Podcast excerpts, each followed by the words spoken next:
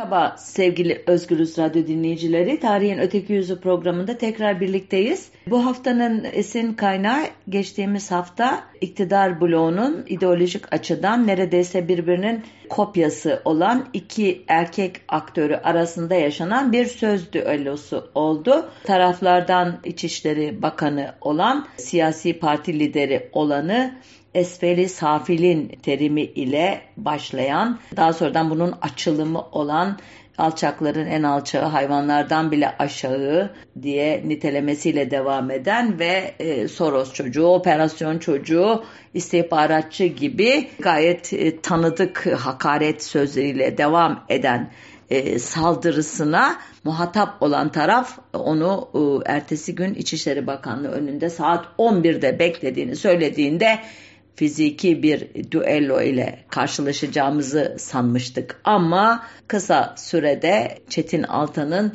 son derece veciz bir şekilde ifade ettiği gibi doğuda düello geleneğinin olmadığını hatırladık. Ben de fırsat bu fırsattır deyip bu haftayı bu sosyal e, tarih temasına ayırmaya karar verdim. Ancak e, çalışırken bir programa sığmayacak kadar çok başlık olduğunu fark ettim.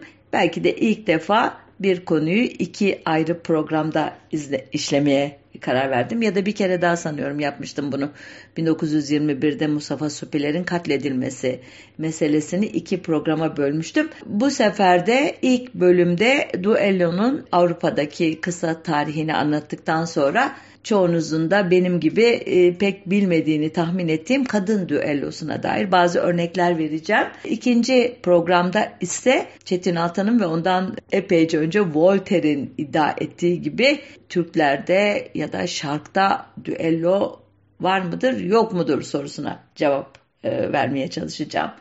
İstediğiniz programı izlersiniz, e, dinlersiniz. Seçim e, size kalmış. Duello kelimesi Latince duellum sözcüğünden İtalyanca'ya aktarılmış. Yine Latince'deki bellum savaş kelimesiyle aynı kökenden iki kişilik savaş diye tabir etmek e, mümkün sanıyorum. E, Latince dedim ama ondan çok daha önce antik Yunan'da e, mitolojik öykülere konu olduğunu biliyoruz bazı düelloların. Aşil'in Agamemnon'a ya da Hektor'a düello çağrısında bulunması, işte teke tek dövüşleri bu geleneğin herhalde ilk ifadeleri olsa gerek. Karanlık çağlar diye tabir edilen e, dönemlerden beri kuzeyin özellikle barbar e, diye nitelenen kavimlerince başvurulan teke tek e, dövüş meselesinin zaman içerisinde bir yargısal kurum haline geldiğini görüyoruz. Özellikle Orta Çağ Avrupa'sında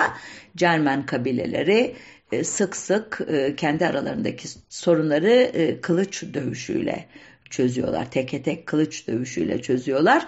Kayıtlara geçmiş ilk düello ise Strasbourg yakınlarında 858 yılında Charles ve Louis adlı iki kardeş arasında yaşanmış ve Charles e, öldürülmüş bu düellonun son, sonucunda. İngiltere'de bu yargısal düello diye tabir edilecek geleneğin 1035-1087 yıllar arasında hüküm sürmüş olan Normandiyalı 1. William döneminde başladığı anlaşılıyor. 1272-1307 yıllar arasında hüküm süren uzun bacaklı Edward döneminde bu işi bir zapturapt altına almak gereği ortaya çıkmış olmalı ki bir lordun onurunu temizlemek için düelloya girişebilmesi için e, en az 50 şövalyeyi kendisine bağlayabilmiş olması şartı getirilmiş. Dünya edebiyatına düelloda ilk kez 16. yüzyılda yaşamış İngiliz gezgini Coriate'nin Zorbalıklar adlı eseriyle girmiş.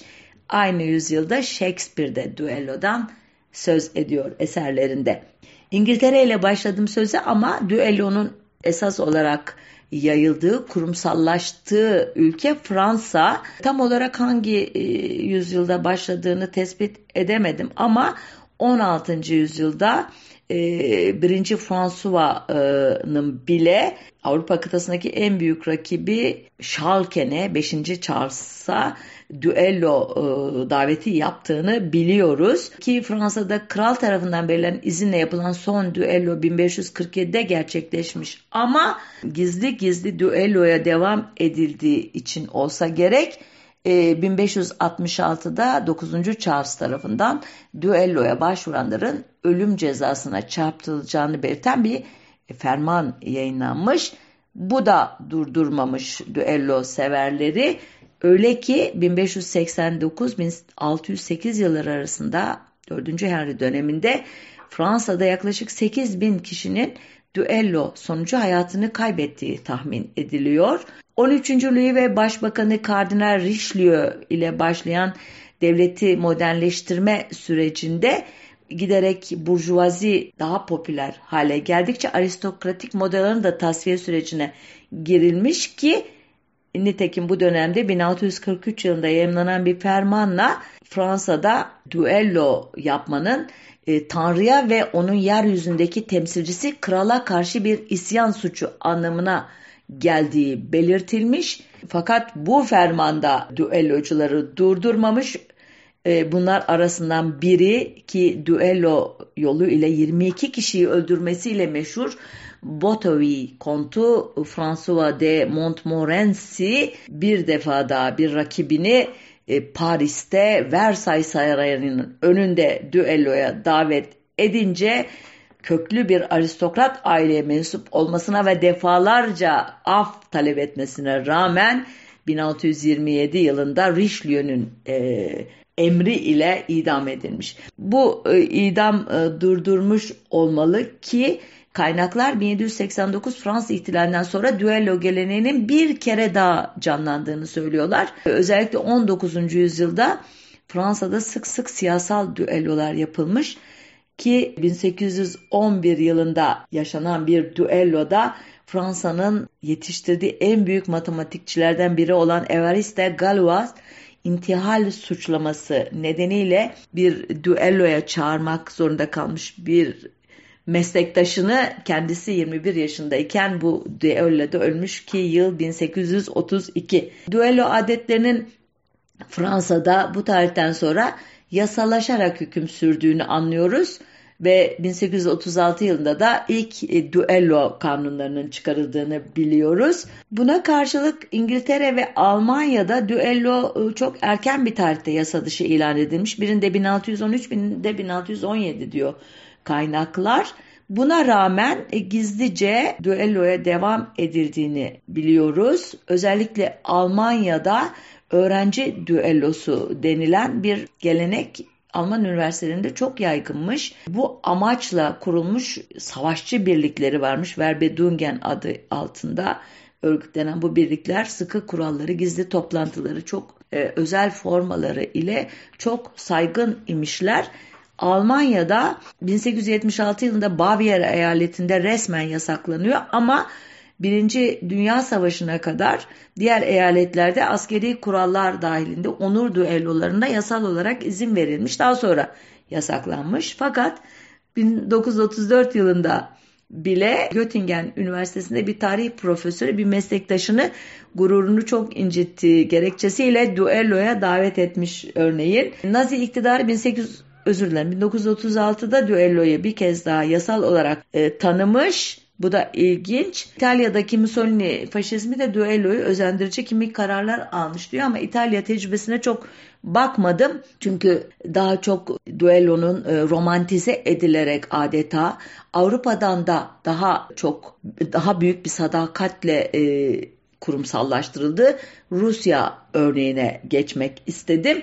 Bizde deli ünvanıyla alaya alınmaya, küçümsenmeye çalışılan aslında Rus modernleşmesinin e, büyük ismi ve nitekimde Ruslar tarafından Büyük Petro diye anılan e, Çar'ın döneminde Avrupa'dan ithal edilen bir gelenek olarak e, duello o kadar yaygın bir şekilde e, uygulanmış ki iki önemli edebiyatçısını Pushkin ve Lermontov'u da e, düelloda kaybetmiş Rus edebiyat severleri. Fransız Lepage'in düello tabancaları Pushkin zamanında çok e, moda imiş örneğin. 1861 yılında Turgenev ve Tolstoy arasındaki bir e, tartışmanın da az daha duello ile sonuçlanacağını ancak tarafların karşılıklı mektuplaşmalar yolu ile krizi aşmayı başardıklarını e, memnuniyetle öğreniyoruz ki bu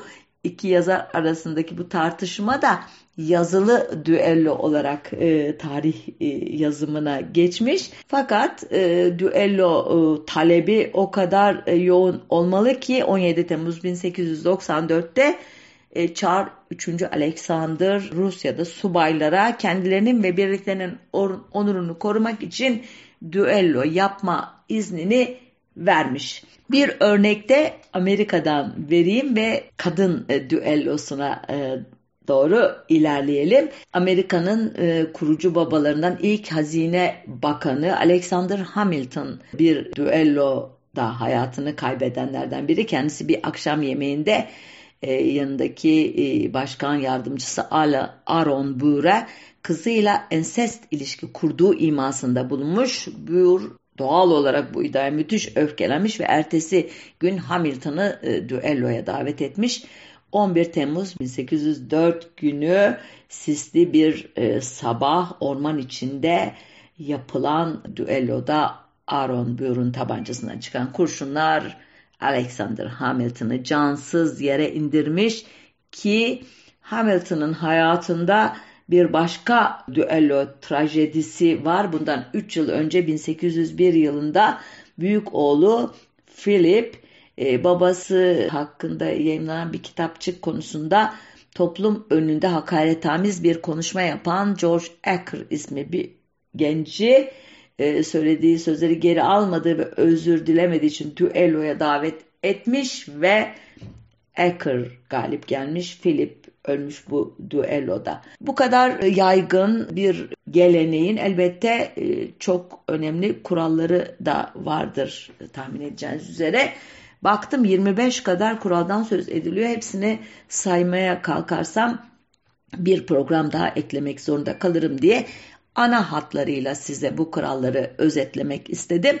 Ee, onurunun zedelendiğini düşünen kişi rakibini düelloya çağırdığında bu çağrı rakibi tarafından kabul edilmişse e, iki tanık e, belirleniyormuş. Bu tanıkların elbette düello yapacak kişilerin sosyal statüsünde, saygınlığında en azından onlara yakın kişiler olması bekleniyormuş ama pek çok olayda e, işte maslahat güzarları, uşakları ya da daha alt seviyeden başka nitelikleriyle temayüz etmiş kişilerin de seçildiği görülüyor. Bazen bu ikincil e, e, nitelikte kişilerin seçilmesi karşı tarafı aşağılamanın da bir başka yolu oluyor.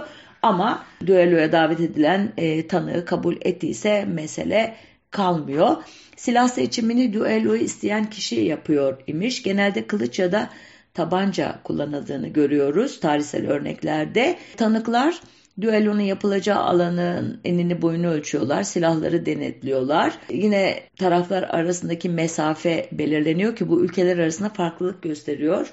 Mesela Batı Avrupa ülkelerinde tabanca ile yapılacak düellolarda genel olarak 25-35 adım arası mesafe uygun görülürken bu aralık Rusya'da 15-20 adım civarında imiş.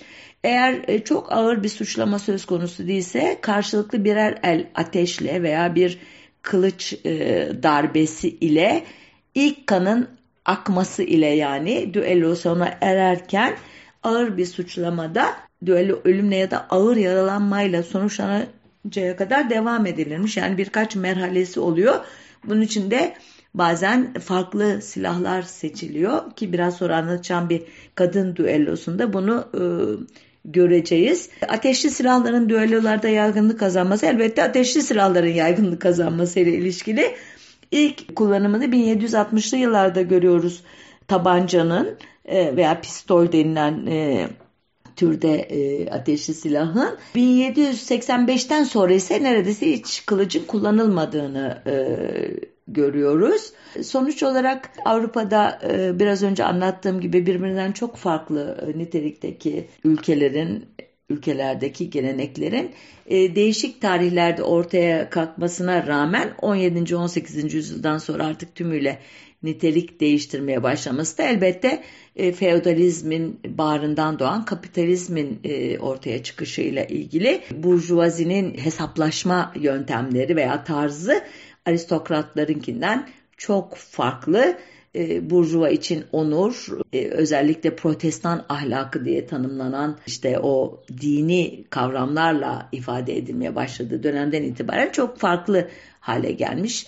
E, mesleğinde başarılı olmak veya işini en iyi yapmak, rakibini alt etmekte daha e, önemli bir gösterge olmuş. Halbuki feodal dönemin böyle kriterleri yok. Şan, şeref, şöhret, onur, şövalyelik ruhu falan gibi e, soyut e, kavramlar etrafında şekilleniyor e, feodal ahlak. Sonuçta burjuvalar işi mahkemelere, yargıçlara, efendime söyleyeyim, ombudsmanlara aktararak bu işi fiziki e, teke tek dövüşlerden çıkarmışlar.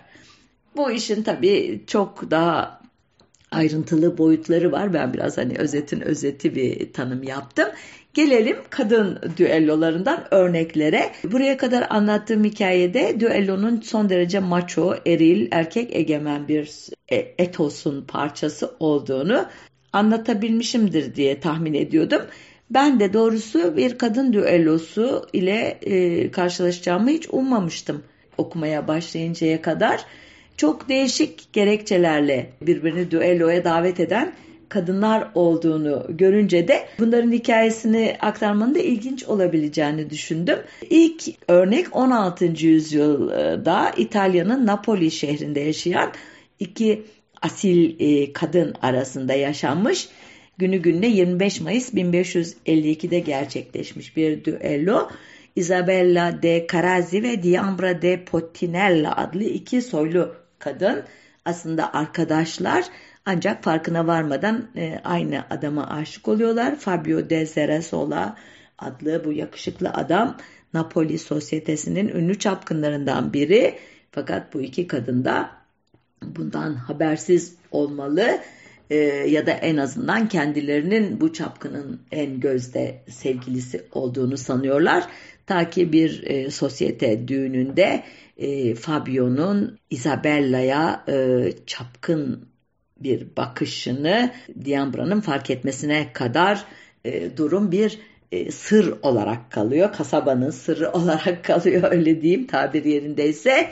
Sonuçta e, bunun fark edilmesiyle birlikte e, klasik bir şekilde iki kadın o erkeğe kızacaklarına birbirlerine e, kızıyorlar ve Diambra Isabella'nın kendisine yönelik hakaretamiz sözleri üzerine e, Isabella'yı bir düelloya davet ediyor. Bir erkekler turnuvasındaki şövalyeler gibi kadınlar silahlarını seçiyorlar. Kılıçlar, mızraklar, gürzler, kalkanlar ve zırhlı atlar bu silahlar e, ve buluşacakları e, dövüşecekleri çayıra e, tüm Napoli'nin önde gelenleri ve elbette halk akın ediyor. Isabella maviler içinde tepesinde elmas olan bir miğfer takmış. Atının kadife mantosla kıyafetleriyle uyumlu.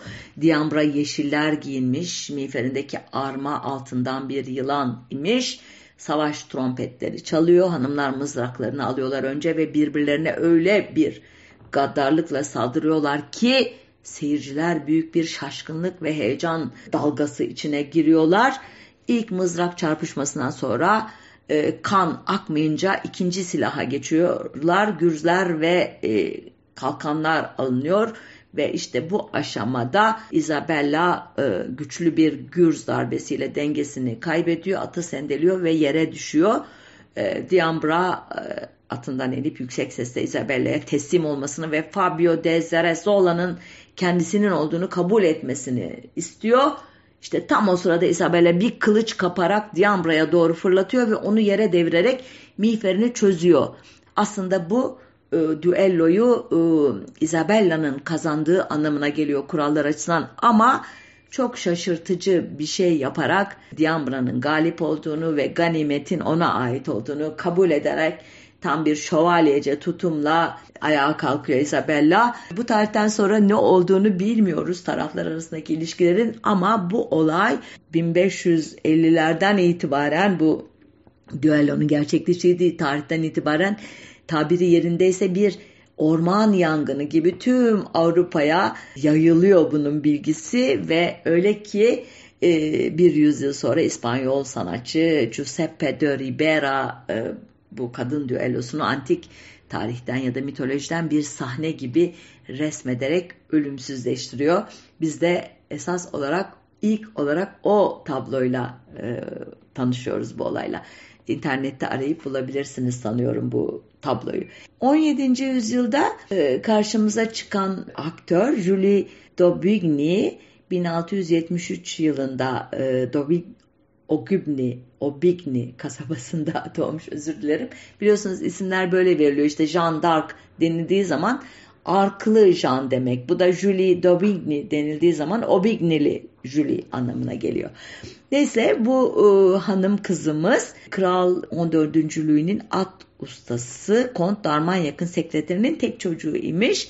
Babası daha küçüklüğünde onun kılıç dövüşü konusundaki olağanüstü yeteneğini fark etmiş ve onu e, bir erkek çocuk gibi e, yetiştirmeye karar vermiş ki erkek kılığına girmeye de o tarihlerde başlamış Julie. Büyüdükçe de her iki cinse yönelik romantik veya cinsel kaçamaklarıyla ünlenmeye başlamış Julie.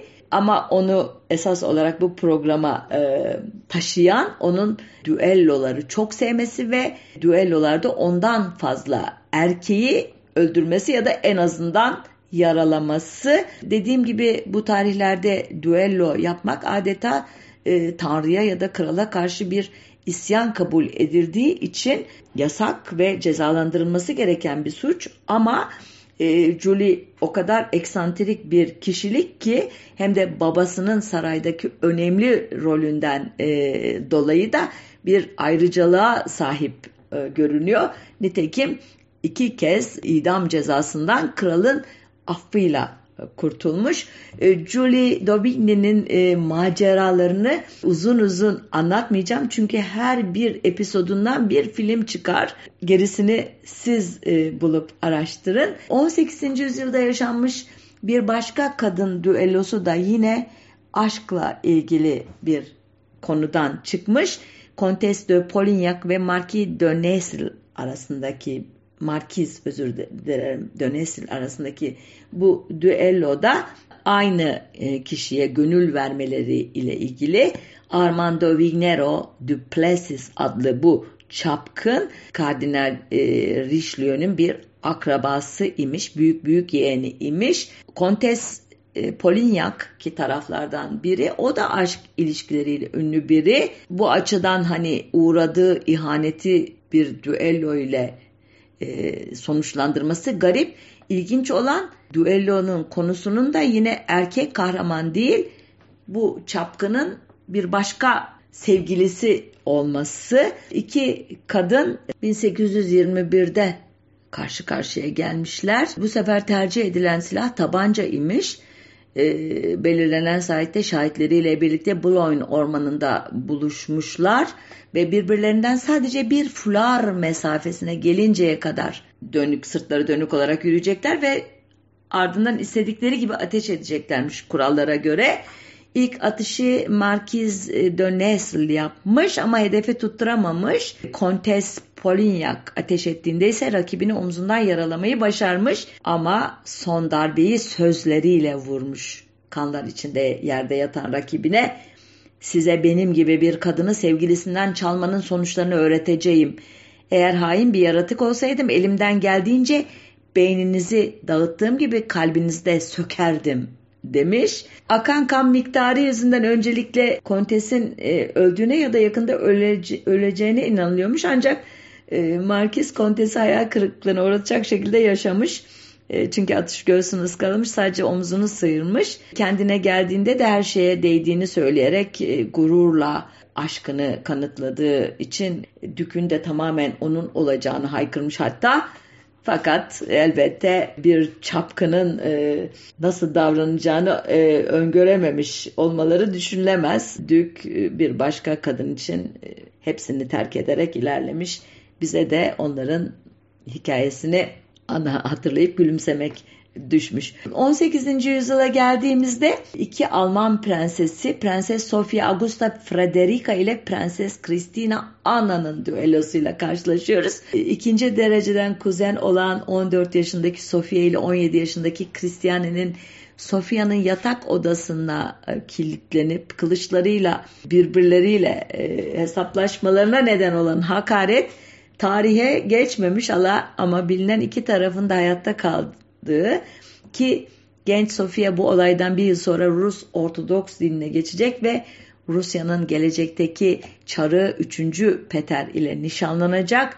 Yeni adı Katerina ki tüm e, Rusların tahtına çıktığında Büyük Katerina olarak ünlenecek kişi bu Putin'in de e, atıfta bulunduğu ünlü çariçe kendisi öyle önemli işler yapacak ki Ruslar için Alman kökeni tümüyle unutulacak ki Katerina hükümdar olarak düelloya karşı hoşgörülü davranmış e, çeşitli yasalarla e, işte e, yumuşatmaya çalışmış düelloya karşı cezaları ki kadın düellolarına karşı da son derece olumlu baktığı, hoşgörülü olduğu söyleniyor. Sadece ilk kana kadar savaşacaklarını söylemiş. İlk kan dediğimde işte bir kılıç ya da silah yarasıyla açılmış yaradan akan ilk kan anlamına ölümcül e, düelloları onaylamıyor ki saray leydilerinin birbirini öldürmelerini ise kat'a onaylamıyor imiş. 19. yüzyılda karşımıza çıkan kadın düellosunun kahramanları Çariçe Katerina'nın ülkesinden Olga Zavarova ve Ekaterina Pelasova adlarını taşıyor. Bu iki hanım komşu imişler. Zengin mülk sahibi iki komşu. Toprak meselesi yüzünden e, aralarında çıkan anlaşmazlığı kesin olarak bitirmek için kocalarının süvari kılıçlarıyla duelloya karar vermişler. Haziran ayının 1829 e, yılının Haziran ayının tespit edemediğim bir gününde bir huş ağacı korusunda buluşmuşlar. Her ikisinin de 14 yaşında olan kızları e, oradaymış ve kızlarının mürebbiyeleri de şahitleri imiş. Duello protokolüne göre tanıklar savaşçılardan uzaş, uzak uzlaşmalarını istemiş önce reddetmişler ve e, şiddetle e, bu öneride bulunan şahitleri de tehdit etmişler. Düello kısa ve acımasızdı diyor kaynaklar. Olga kafasına bir darbe aldı ve olay yerinde öldü. Ancak kılıcını Ekaterina'nın midesine sokmayı da başardı ölmeden önce diyor. O dönemde bağırsak yaraları ölümcül olurmuş çünkü henüz antiseptikler işte antibiyotikler falan bilinmiyor çok. Ama Ekaterina'nın ölmesi uzun bir zaman almış. Çok acılı saatlerden sonra ölmüş. Olga ve Ekaterina'nın ölümünden 5 yıl sonra 1834 yılın Haziran ayında bu sefer annelerinin intikamını almak üzere kızları düelloya devam etmişler. Alexandra ve Anna adlı bu iki kız yine e, o huş ağacı korusunda buluşmuşlar ve aynı şahitler ve kendi mürebbiyeleri ile birlikte bu sefer kesin bir kazanan varmış e, düelloda. Alexandra Zavarova Anna Pole, Polesova'yı katletmiş ve ölen annesinin de onurunu kurtarmış. Bunların hepsi e, farkındaysanız hala onur, şeref, aşk falan gibi böyle daha e, klasik kavramlar etrafında şekillenmiş duellolar 19. yüzyılda e, Bayan Shelby ile Madame Marie Rose Asti de Valsari'ye karşı e, e, veya arasında geçen duello çok daha ilginç bir temaya sahip. Madame Marie Rose kısaca öyle söyleyeyim. Fransa'da kadınların tıp okumasının artık yasal e, hale geldiği 1870 Fransa-Prusya Savaşı yıllarında tıp okumuş nitelikli bir doktor imiş, tanınmış bir feminist, kadınların eşitliğinin e, ünlü bir savunucusu imiş. Fransa'da kadınların pantolon giymesine, oy kullanmasına ve tüm mesleklerde erkekler gibi istihdam edilmesine ve bu da yetmezmiş gibi eşit ücretle çalıştırılmasına yönelik kampanyaların ünlü bir savunucusu imiş. Kendisi aynı zamanda bir eskrim e, kulübünün uzman eskrimcisiymiş.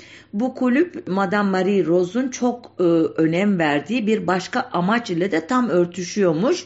Bu amaç anneleri o dönemlere kadar çok moda olan süt anne yoluyla emzirmek yerine kendi çocuklarını emzirmeye teşvik etmek imiş. Bu sporun eskrimin de göğüsler için harika bir temrin e, aracı olduğunu, bu nedenle emziren annelerin mutlaka eskrim sporu yapmasını savunan bu Madame Marie Rose elbette bütün bu nitelikleriyle Fransa'da gayet tırnak içinde söylüyorum kötü bir şöhrete sahip imiş. Peki bu hanım ile Bayan Shelby'yi karşı karşıya getiren olay ne idi ve ne zaman yaşandı? 1886 yılında adından da anlaşılacağı gibi Amerikalı olan Bayan Shelby o da bir doktor. E, bu iki doktor hanım Fransız ve Amerikalı kadın doktorların karşılaştırmalı olarak meziyetleri hakkında ateşli bir tartışma yapıyorlarmış. Bu tartışma sırasında olanlar olmuş. Marie Rose'un e, daha sonra gazetelere verdiği demeçten öğrendiğimize göre şöyle demiş daha doğrusu onun sözleriyle aktarayım. Düşmanın bayan Shelby Amerikalı kadın doktorların ülkemizdekilerden daha üstün olduğunu savundu. Ben bunlara itiraz ettiğimde de bana aptal dedi diyor. E, ancak kaynaklar e, hiç dememiş de olabilir bunu onun iddiası ama diyorlar ne olduysa ikili arasında bir aşamada Fransız e, kahramanımız eldivenini çıkardı ve klasik bir o şekilde böyle teatral bir tokat vardır ya filmlerde gördüğünüz gibi eldiveni yüzüne e, vurdu Bayan Shelby'nin ve onu düelloya davet etti.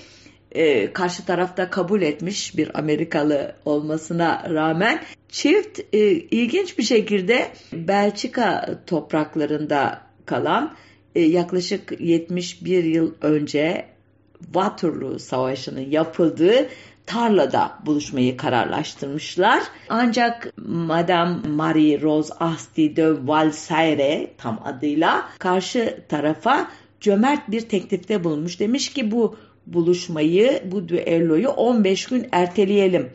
Daha sonra e, şöyle açıklamış bu jestini. Biraz pratik yapabilmesi için ona fırsat verdim. Çünkü onun kılıç becerileri benimkinin yanında çok düşüktü.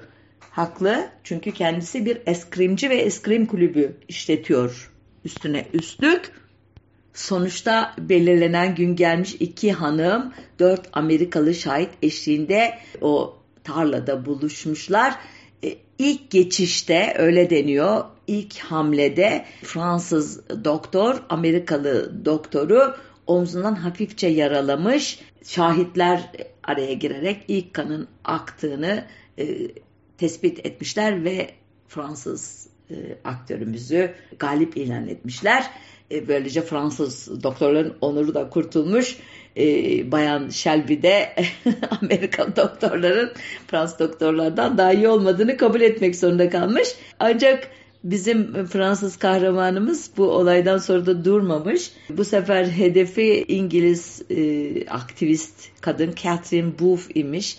Salvation Army diye, Kurtuluş Ordusu diye ünlenen bir e, ne diyeyim sivil toplum e, kuruluşunun e, lideri bu kadın. Fransız e, İngiliz hanıma e, bu ülkeden e, ayrılmasını, zararlı doktrinlerini de yanına almasını, bunu yapmıyorsa da kılıcıyla karşısına çıkmasını emretmiş.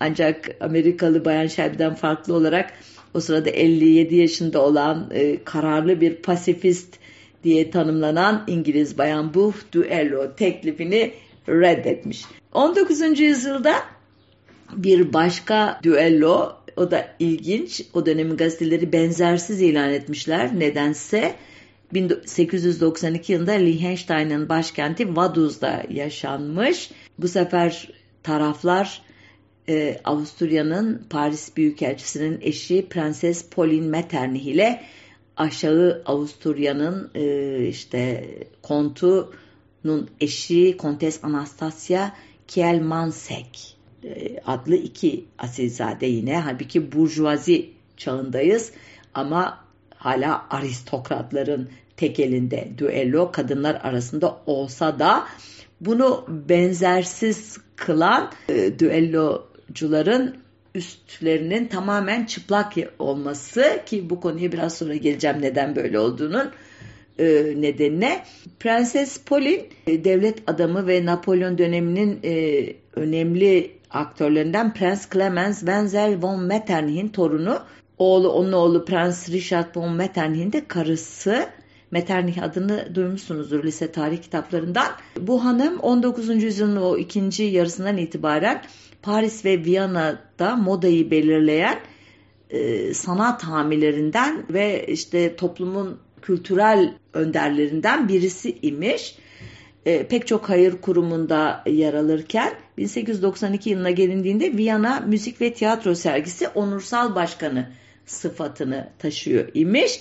İşte bu sıfatla Viyana Müzik ve Tiyatro Sergisi Bayanlar Komitesi Başkanı olan Kontes Kilmans, Kilmansek ile iddiaya göre bir e, düğün için düzenlenecek çiçek aranjmanları e, yüzünden bir tartışma yaşamışlar ve bu tartışmada nasıl sözler sarf edildi ise 56 yaşındaki prenses yine kendi yaşlarındaki kontesi düelloya davet etmiş bu alışıla gelmedik bir olay olarak tarif ediliyor. Demek ki o tarihlerde artık düello geleneği sönümlendiği gibi kadınlar arası düello çok çok nadir rastlanan bir şey. Bu olayın ne diyelim medyatörü ya da hakemi sıfatıyla konuya bir başka kadın daha dahil olmuş. Baroness Lubinska bu da o zamanın kadınları için alışılmadık bir şekilde tıp doktoru olan bir hanımefendi.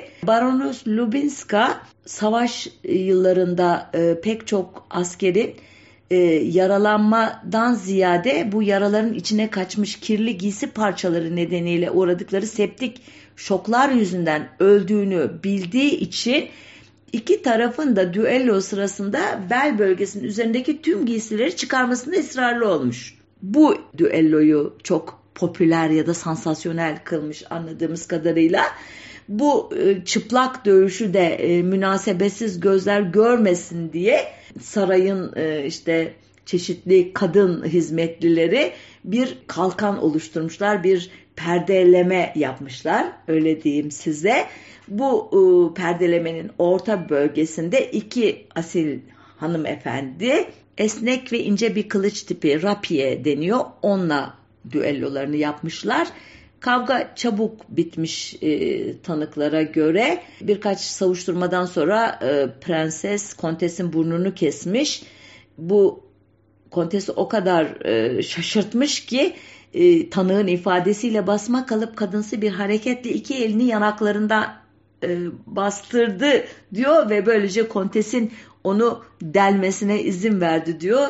Dövüş durdurulmuş ve prenses ilk yarayı aldığından dolayı kazanan ilan edilmiş. İşte kan çıktığında heyecanla paravan olduklarını unutan hizmetkarların kaçışması üzerine arka saflarda e, düelloyu en azından seslerinden takip etmeye çalışan erkek kitle üstleri çıplak kadınları görünce daha e, büyük bir heyecan ortaya çıkmış.